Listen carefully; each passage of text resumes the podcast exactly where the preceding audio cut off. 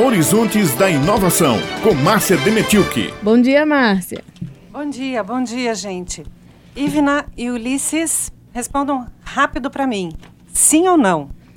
A responsável pelo desastre ambiental em Brumadinho, que matou por completo uma bacia hidrográfica inteira, para não falar das 270 pessoas que perderam lá as suas vidas e mais 11 desaparecidos.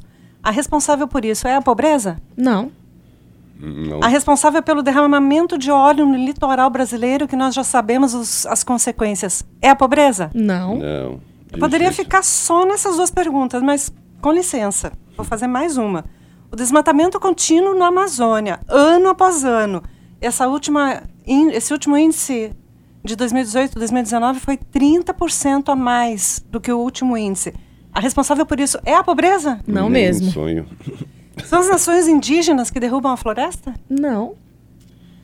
A responsável pela contaminação perpétua dos solos por agrotóxicos é a pobreza? Também não. Gente, meu caro Teófilo, eu pergunto: o grande inimigo do meio ambiente é a pobreza? Também não. Destrói por quem tem fome? Tem fome de quê? Eu trouxe um comentário aqui de um grande amigo, Rogério Felipe.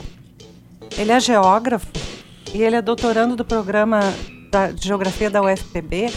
E ele é especialista em, em ambi meio ambiente. Ele vai dar uma palavrinha aqui, o Rogério, depois a gente continua o comentário. Bom dia, ouvintes desse programa. Eu digo que a fala do ministro Guedes, no meio do Fórum de Davos, ou no meio do Fórum dos Ricos, se referindo à pobreza como inimiga do meio ambiente, ela é no mínimo preconceituosa. E essa fala não é de hoje. Essa fala, na verdade, é uma arma histórica dos ricos, que são infratores ou degradadores, e que é usada para alentar sua contravenção penal ambiental. Nós poderíamos dar inúmeros exemplos de gente que tem condições financeiras para mascarar sua degradação e ainda tem o favorecimento legal e ilegal dos poderes públicos, quando, por exemplo, oferta saneamento público básico para uns e outros não. Ou simplesmente quando ele ignora a degradação, que é o caso de Tambaú e Manaíra, com suas praias impróprias para banho há décadas e nada acontece. Mas vamos citar aqui um caso, que é o caso de Brumadinho, que é o melhor exemplo para isso. Você tem, de um lado, enormes áreas para minerar e do outro lado enormes áreas para guardar esses resíduos, né, as chamadas lagoas. E quando uma delas estoura, ela acaba degradando ou matando uma bacia hidrográfica inteira, animais, plantas e culturas agrícolas que estão ali no entorno, elas morrem todas, inclusive pobres que residem nessas áreas. E nada acontece. Então a fala do Guedes, na verdade, é uma fala bastante infeliz do ponto de vista do preconceito, porque ela está ali escondendo algo muito maior. O pobre, na verdade, ela é vítima de todo um sistema e não inimiga do meio ambiente como ele quis passar lá no Fórum de Davos e, felizmente para nós, os ricos lá já entendem essa situação de uma forma bastante contrária e consciente e já o forçaram a rever essa sua visão aqui no nosso imenso Brasil. Luna, falamos de inovação, não é? De pesquisa para desenvolvimento, tecnologia. Mas para olhar para a inovação, não podemos mais nos conformar com esses conceitos antiquados, retrógrados, de que a responsabilidade de certa coisa é da pobreza e que a responsabilidade de outra coisa é da esquerda ou é da direita. Ora, vivemos todos debaixo de um sistema. Esse sim é o responsável, é o responsável pelas desigualdades que gritam diariamente. Sabemos que o produto desse sistema é a pobreza. Sem a pobreza, o sistema subsiste, Ulisses? Não. Não. O sistema prevê a pobreza. Exatamente. Correto? Não se trata de esquerda, de direita. No meio ambiente só existem as coordenadas dos pontos cardeais. Ivna, quais são os pontos cardeais? Norte, sul, leste, oeste. Todos estão sob essas coordenadas. Governos, empresas, ricos, pobres. Davô está sobre essas coordenadas. A natureza responde gravemente aos ataques. Vemos catástrofes naturais acontecendo cada dia. A pobreza precisa comer, não precisa, meu nobre Maurício? A riqueza não precisa. Já comi muito bem diariamente. Quem tem fome de quê? Agora eu quero destacar um outro ponto nessa fala do ministro na terça-feira, que foi pouco repercutida pela imprensa. O ministro falou, meu nobre ouvinte, preste atenção. O ministro falou que o grande desafio é a descentralização da inovação. E ele disse uma ação mais crucial para retardatários como o Brasil. Ele não explicou exatamente essa descentralização da inovação, ao que, que ele estava se referindo, mas eu, eu, na minha interpretação, acredito que ele se referiu à centralização da inovação em alguns países com base tecnológica.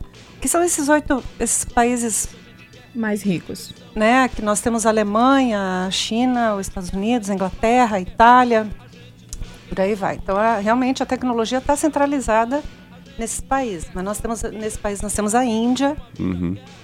Então, depois disso ele diz: o nosso principal papel como governo não é inovar. Pense, não é inovar. É garantir que tenhamos um ambiente de negócios, um ambiente acadêmico que nos permita apropriar-se de todo esse conhecimento. Então eu vejo, eu tentei entender essa fala, eu ouvi muitas vezes isso ontem, tentei entender a contradição aí nesse pensamento. A apropriação do conhecimento leva à inovação, correto? Uhum. Mas o papel do governo não é inovar. Não é inovar. Não é aplicar o conhecimento em busca de inovações que gerem a economia de base tecnológica. E na semana passada, só retomando algo que você disse aqui na coluna, Márcia, a questão de tecnologias que o Brasil já desenvolvia e que agora, desde o ano passado, enfim, foram trazidas de fora mas tecnologias que o Brasil já domina, que tem patente, que barateariam a utilização e até tecnologias que já são utilizadas aqui na Paraíba, por exemplo. Há exemplos dos dessalinizadores, sabe, vindo de Israel como se fossem novidades. A Paraíba já utiliza há anos.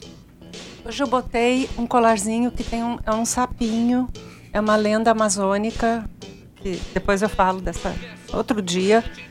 Mas em homenagem ao fato de que não podemos mais engolir esses sapos, não podemos nos conformar com esse tipo de pensamento. Se desse jeito, se nós continuarmos com, com essa retórica, jamais teremos a oportunidade de acelerar para alcançarmos a elite tecnológica mundial. O Paulo Guedes falou assim: o Brasil ficou para trás. Perdemos a grande onda da globalização. Gente, é, essa foi uma frase que não foi muito repercutida na imprensa, então eu quero trazer aqui, ouvinte, para vocês. Maurício, bota alto esse som aí para nós. A gente não quer só comer, a gente quer prazer pra aliviar a dor. A gente não quer só dinheiro, a gente quer dinheiro e felicidade. A gente não quer só dinheiro, a gente quer inteiro e não pela metade. Eu tenho fome de consciência, de inovação, de condições para a produção de inventos e soluções que diminuirão os rastros, as pegadas ecológicas que deixamos nesse planeta. Ministro, prezado Paulo Guedes, precisamos de incentivo para avançar com a indústria 4.0.